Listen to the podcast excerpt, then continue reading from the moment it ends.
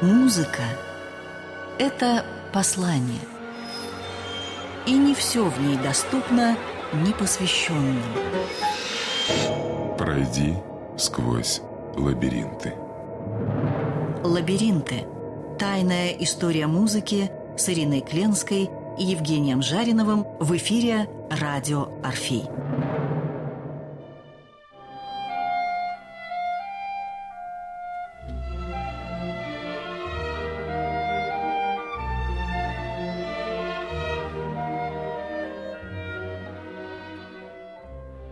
Нет блага, кроме блага, дарованного Богом. Очень важное правило – отметать все и уметь ценить настоящее. Вот компас, по которому нужно строить свою жизнь, нужно идти. Так писал Сергей Прокофьев в своем дневнике, размышляя о балете «Блудный сын», на котором он работал. И много таинственного связано с этим балетом, с этой притчей, с этой картины. Мы возьмем сегодня картину Рембранта «Возвращение блудного сына». Очень много путей переплетаются. Я считаю, что наличие этой картины в Эрмитаже сразу выводит Эрмитаж в разряд самых значимых пинокотек мира. Жаль, что Даная практически была уничтожена в советскую эпоху. Это очень жаль. Это величайшая потеря для России и для всего мира но блудный сын сохранился. я видел, как толпы туристов приезжают в Эрмитаж и толпятся около блудного сына не меньше, чем около Джаконды в Лувре. Когда он написал «Возвращение блудного сына», ему 60 лет, и он очень много потерял за это время. Он прожил жизнь очень бурную. Говорят, что характер его был сложный человек, он был высокомерный. Например, известна его история с Гиртой Диркс, с которой он прожил 6 лет, и потом упек ее в сумасшедший дом. И более того, он нанял специального человека, который сделал все, собрал документы, факты, и бедную несчастную женщину, которая когда-то любила его, и он когда-то любил ее, оставили до конца дней в доме умалишенных. Он был очень богат, потом стал очень беден. Он был очень счастлив в любви, потом стал несчастным, одиноким стариком. И вот 60 лет, потеряв все, пройдя через через страшные испытания, разочарования, потери, он пишет «Возвращение блудного сына». Балет, который написал Прокофьев и поставил Баланчин, это был последний балет в огромной карьере Дягилева. Он умер в этом же году, в 1929 году. В советское время Барышников, который танцевал «Блудного сына», это был последний его балет в России. В 1974 году он уехал, эмигрировал за границу. Лифарь, который первый танцевал «Блудного сына», говорил, что это про меня все, это мой путь. Но станцевав этот балет, он больше уже не танцевал, конечно, в группе Дягеря, потому что в 29 году, после блистательной премьеры, группа распалась. Вам не кажется, что очень много совпадений связано с этой историей? Ну, дело все в том, что когда мы говорим о художнике такого уровня, как Рембрандт, то мы понимаем, что эти люди имеют особенность создавать судьбы другим тем, кто так или иначе попадает в орбиту их творчества. Это, знаете, как Титаник тонет, он уводит с собой на дно все мелкие лодочки, которые оказываются поблизости, образуется слишком большая воронка. Так вот, Рембрандт – это слишком большая воронка. Когда вы стали рассказывать о его биографии, то тут только одна маленькая деталь упущена – это его муки творчества потому что Рембрандт как раз был художник, который не собирался идти на компромисс, когда речь шла о его художественных поисках. Если мы берем раннего Рембрандта и берем позднего Рембрандта, то может создаться впечатление, что это совершенно две разные личности. Вот вы сказали про ранний вариант «Саска на коленях», да? Да. Так вот, там радостный, усатый молодой человек с бокалом вина. У него из ушей буквально в смысле вылезает гормон – Тут все полно сексуальности, все полно вот этого вот жеребячей радости и прочее, прочее. Когда мы видим э, разбитые подошвы ног блудного сына, одни только эти подошвы ног так контрастируют с радостной мордой, что действительно создается впечатление пройден колоссальный путь. И вот э, действительно Рембрандт прошел колоссальный путь. Я здесь в связи с этим вспоминаю прекрасную картину BBC, которую сделал великолепный искусствовед Саймон Шама «Сила искусства». Каждый может ее найти в интернете, посмотреть и посмотрите сюжет, связанный с Рембрандтом. он начинает этот рассказ о Рембранте как раз в тот момент, когда Рембрандт уже находится в конце своего пути, когда он отказывается от точных контуров, линий, от четких ударов кисти, от вот то, за что его ценили все амстердамские купцы, это точность портрета, это точность передачи всех особенностей лица и при этом комплементарные, подчеркнутые, красивые получались лица. Да? Он вот от этой гладкости отказывается. Вот, э, всегда вспоминаю эту приговорочку. «Нарисуй мне милого, глаже, чем у Шилова». Вот он отказывается вот от этой шиловщины, от этого вот приглаживания лиц, воплощения их в своем идеальном виде. Он отказывается от точности рисунка – у него все становится расплывчатым. Вот думают, что он теряет художественный талант. И думают, что он становится безумным. И он действительно находится почти на грани безумства, когда создает свои последние картины. Он мог бы продолжать делать заказы и продолжать быть успешным, богатым художником. Он ломается, как говорят, на знаменитом «Ночном дозоре», когда он пишет групповой портрет самых богатых людей Амстердама так, как он хочет, а не так, как они хотели бы, представляя эту картину в апокалиптическом виде. Это апокалиптическая безусловность, это его любовь вдруг неожиданная к лицам евреям, ко всякого рода рави, ко всякого рода жителям Амстердама, которые читают Библию как газету, для которых библейский текст актуален, и все, что происходило при жизни Авраама, это происходит сейчас, неожиданно Рембрандт заражается вот этой энергией Ветхого Завета, и не только, энергией Библии, если хотите. Он вдруг на каком-то этапе становится художником Библии, и лица приобретают вот этот вот не слащавый, радостный, здоровый, купеческий, олигархический, мажорный вид, а приобретают отблески библейских старцев, библейских страдальцев, библейских героев. Иисус рассказывает эту притчу по пути к Иерусалиму, по пути к Гефсиманскому саду. Мы знаем, что в православной традиции, вообще в христианской традиции, это одна из недель подготовки к посту, недели блудного сына. В еврейской традиции очень интересная трактовка этой истории. По притче отец не узнал сына, и когда сын стал плакать и кричать по звуку голоса, отец узнал его и обнял его, пошел ему навстречу. У Рембрандта сохранилось несколько эскизов. Первоначально он думал нарисовать отца, который выбегает навстречу своему сыну, но остановился, как мы знаем, на великом молчании и великом спокойствии. Взгляните на глаза отца. В них есть смирение, мудрость, но и невыразимая печаль. И ты прощаешь.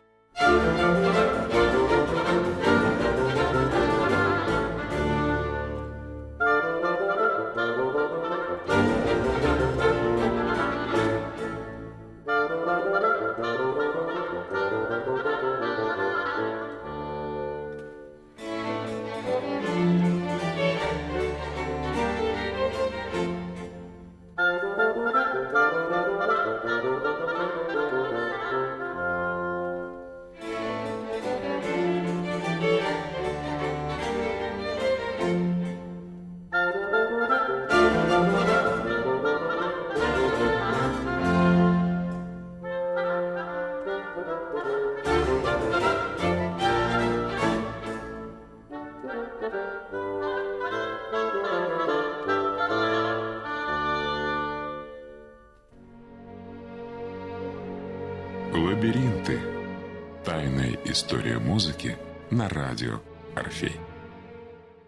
Я, может быть, сейчас слишком увлекусь этим анализом, но дело в том, что мы в данной картине сталкиваемся с тем, что Рембрандт доходит до каких-то границ искусства.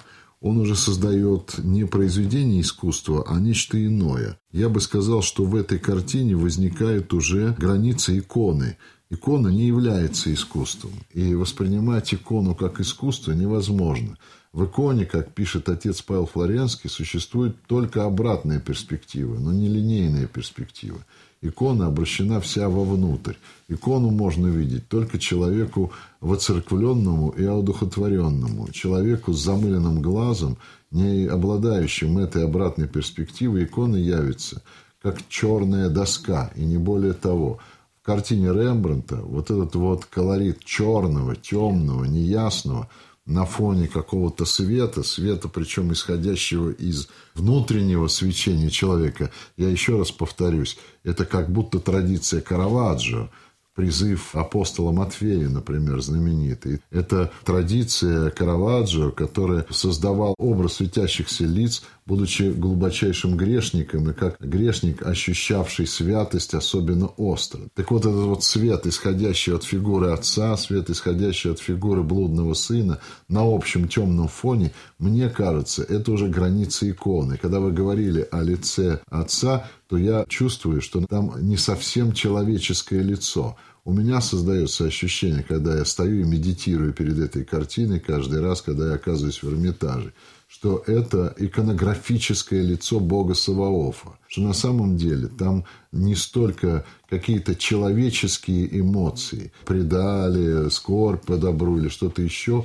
сколько то выражение состояния, о котором Фома Аквинский скажет вам, Бог непознаваем. Когда мы говорим, что Бог все благие или добрые, пишет Фома Аквинский, то мы употребляем свои собственные слова, а Бог не нуждается в наших словах, потому что мы никогда не определим его качество.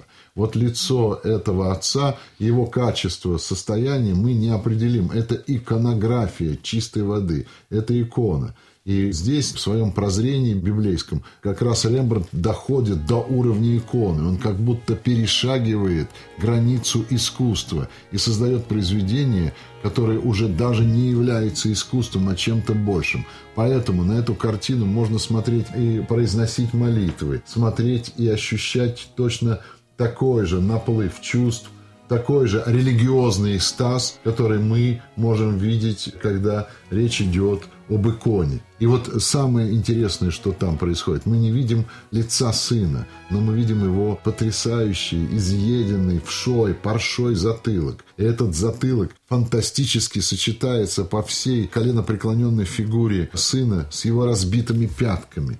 Эти пятки как будто тоже взяты у Караваджо. Это те самые пилигримы, которые приходят и пугают Мадонну с ее Христом. Знаменитая картина Караваджо. Но Рембрандт, идя вроде бы вслед за этим, разрисовывает так эти пятки, которые делает всю метафору земной жизни. Это прах земной, это воплощение греха, это воплощение власти тела, власти материи. И эта власть материи переходит по всему телу бедолаги блудного сына, выражаясь в этом изъеденном прощой затылке. И вот когда руки отца, иконографического отца, бога Саваофа в буквальном смысле, потому что это суть притчи, возвращение людей в потерянный рай, лежат на плечах этого несчастного сына, то пластика этих рук дает необычайную надежду всем, потому что это путь всего человечества. Но в этой картине есть еще один совершенно фантастический момент. Это лица на заднем плане. Это зрители, которых становится бесчисленное множество. Вся прелесть этой картины, чем больше ты вглядываешься во тьму, тем больше ты узнаешь там контуры размытых лиц. И создается ощущение какой-то безграничной толпы наблюдателей. Такое ощущение, как будто вот этот несчастный блудный сын – представитель за всех грехи человечества, за всех тех, которые выглядывают за спиной Бога Отца Саваофа. Он за всех за них сейчас стоит колено преклоненный, и пятки, разбитые его в кровь, это воплощение искупления всех грехов наших. И мы все стоим и смотрим на эту картину. Мы все являемся непосредственными зрителями. Это Библия, грубо говоря, которая нам показана в режиме онлайн, как сейчас говорят на телевидении. Это то, что совершается здесь, сейчас, каждую минуту, каждую секунду. И я все время вспоминаю эту фигуру сына. Отец для меня икона, понимаете? Там иконографическое изображение отца. Он как будто лишен всего человека, он надчеловеческий. Это действительно икона. Такое ощущение, как будто в икону встроена человеческая тема, почти реалистическая. Я смотрю на этого сына, сколько судеб у меня перед глазами проходит. Сколько несчастных жизней, которые так в грехе и умерли без покаяния. Сколько незаметных жизней проходит какая цепь, вереница. Я год назад лежал в больнице. Вереница подобных пациентов, страдающих от туберкулеза, от СПИДа, которых не лечат, которых бросают, несчастных, убогих, сирых. Сколько их таких, которые преклоняются перед отцом своим, с избитыми в кровь пятками. Никогда не забуду мальчика, который умирал у нас на глазах, потому что ему не так сделали операцию, и его отправили умирать в другую больницу, и он орал каждую ночь. Он тоже один из этих блудных сыновей, потому что получил он эту свою болезнь от того, что наркоман, от того, что греховен и так далее. Вот сколько таких вот несчастных преклоняются перед этим иконографическим изображением отца, Бога Саваофа. И когда вот вы говорили о судьбе Рембрандта, я понимаю, что он на самом деле писал весь Амстердам. И не только Амстердам. Писал всю Европу ему современную. И не только современную, а всю будущую Европу. Мы знаем, что из себя представляет современный Амстердам. Он писал этот город греха, которым тоже был частью этого греха, воспевая до недавнего времени тех, кто продает душу за мамону и был сам частью общей продажи, разрисовывая эти сытые, довольные рожи купцов. И теперь он так же, как этот сын колено преклоненный, без лица. Почему там нет лица? Лицо подставь сам. Лицо – это твой собственный опыт. Ты эти лица видел. В больнице, на фронте, где угодно. Везде ты видел эти лица среди недавних довольных, а ныне разочарованных людей. И везде ты видел их пятки, разбитые в кровь, потому что это твое земное бытие.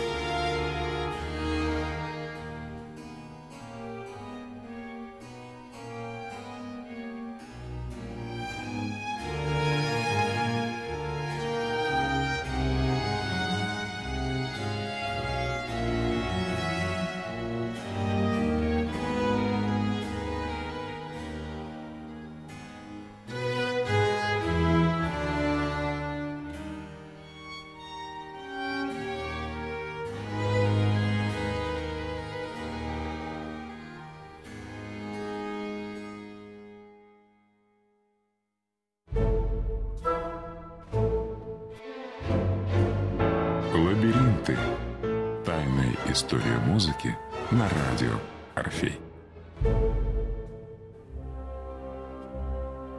Прокофьев очень долго и много спорил с Дягилем, и с Баланчиным о том, какую музыку нужно. Дягилев и Баланчевадзе все время говорили, Сергею нужно писать легко, светло, чуть-чуть веселее. И важная сцена, сцена с блудницей, сцена с красавицей. А Прокофьев говорил, что нет, дело же не в том, что мы должны написать веселую легкую вещь, мы должны о чем-то и подумать. И когда споры доходили до полного ожесточения, он Баланчину сказал, послушайте, ну не вы же рассказали миру эту притчу. И потом, я пишу музыку не для того, чтобы, говорил он Дягилю, чтобы дать радость Баланчевадзе, а для совсем других целей. Не для него пишу музыку. Несколько записей в дневнике Прокофьева очень интересно. Это как раз период работы над «Блудным сыном». Например, он говорил, что все время он хотел услышать какую-то мелодию, она его преследовала, но никак не появлялась. Однажды ночью он проснулся от того, что он уловил мелодию, быстро записал ее в дневник, и потом, говорит, я целый день ходил и искал ее продолжение. Когда нашел, почувствовал себя счастливым человеком в превосходном состоянии. И дальше он пишет, что когда я думаю о добре, о Боге, выясняется, что Бог несет нам гармоничное состояние. Может быть, в этом и есть смысл. Интересное совпадение, Евгений Викторович. В этот момент э, его жена Прокофьева была беременна, и в тот момент, когда он закончил балет «Блудный сын», у него родился сын. Великие тексты, они действительно как воронка, они затягивают в себя судьбы многих и многих, кто оказывается рядом. Я в связи с этим вспомнил прекрасную картину Тарковского «Солярис». Шедевр, созданный по роману Станислава Лема, который является собой интересный диалог человека с Богом. Вспомните, чем заканчивается этот фильм. А заканчивается он знаменитым кадром, когда, к сожалению, недавно ушедший от нас Донатас Банионис воплощает как раз собой образ блудного сына – он встает на колени перед своим отцом, которого играет блестящий актер Гринько. Гринько кладет ему на плечи руки, и Тарковский полностью восстанавливает композицию Рембранта «Возвращение блудного сына». Только здесь уже речь идет о космонавте, который возвращается из космоса на Землю. Речь идет о Солярисе, причем это изображение блудного сына плавает, как отражение в космической душе. Идет великолепная музыка, и это становится потрясающим финалом всей этой фрески Тарковского под названием «Солярис». И ему, имею в виду Тарковскому, оказалась очень важна эта картина, которую он просто скрупулезно восстанавливает в этом кадре, чтобы передать вечный путь человечества в его поиске в его дерзновенности, в его вызовах все-таки к Богу. Стравинский перед премьерой балета Прокофьева «Блудный сын» подошел к нему за кулисами, перекрестил его, поцеловал и сказал, ну вот я вас перекрестил, хотя вы неверующий человек. На что Прокофьев сказал ему, а почему вы так решили? Надо сказать, что в это время Прокофьев был очень увлечен протестантской доктриной, которая называлась христианская наука. Он глубоко читал Евангелие, глубоко читал Библию, и когда возникали споры с Дягилевым о том, какую музыку писать, легче ли, проще или наоборот, то Прокофьев ему однажды очень точно возразил, что злобы защищать Евангелие нельзя. Он не хотел расставаться с этим балетом, и не всем он был доволен, хотя премьера прошла блистательно. Люди плакали. К Прокофьеву подошел Рахманинов, обнял его, расцеловал и сказал, что это прекрасно. Люди плакали в зале, и я тоже. Но ему казалось, что не все удалось ему с точки зрения музыки так, как ему хотелось. И он продолжит эту историю. В четвертой симфонии в Керце мы услышим танец красавицы. И потом в шести фортепианных пьесах в Рондо мы услышим эту музыку. И интересно вот еще что. 29 год он в Париже, вернется он в Россию после 33 года и вернется с желанием, как он говорил, использовать ситуацию, потому что надоело заниматься контрактами, выбивать контракты, а здесь ему предлагают роскошную жизнь, машину, квартиру, дачу, аплодисменты, но через какое-то время все это закончится, и уже глубоко разочарованным и больным он будет дописывать эту музыку. Он опять в конце своей жизни, он вернется к блудному сыну. Блудный сын Рембрандт и блудный сын Прокофьева, как много совпадений.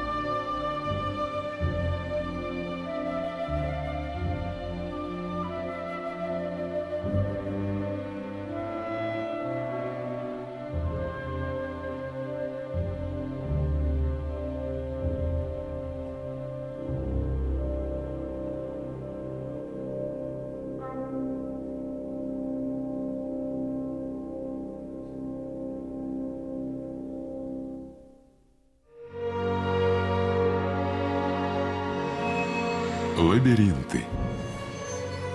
Тайная история музыки.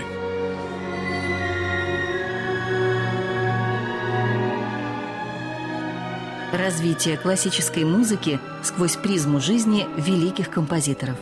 История произведений и скрытые в них загадки. Лабиринты. Тайная история музыки на радио Орфей.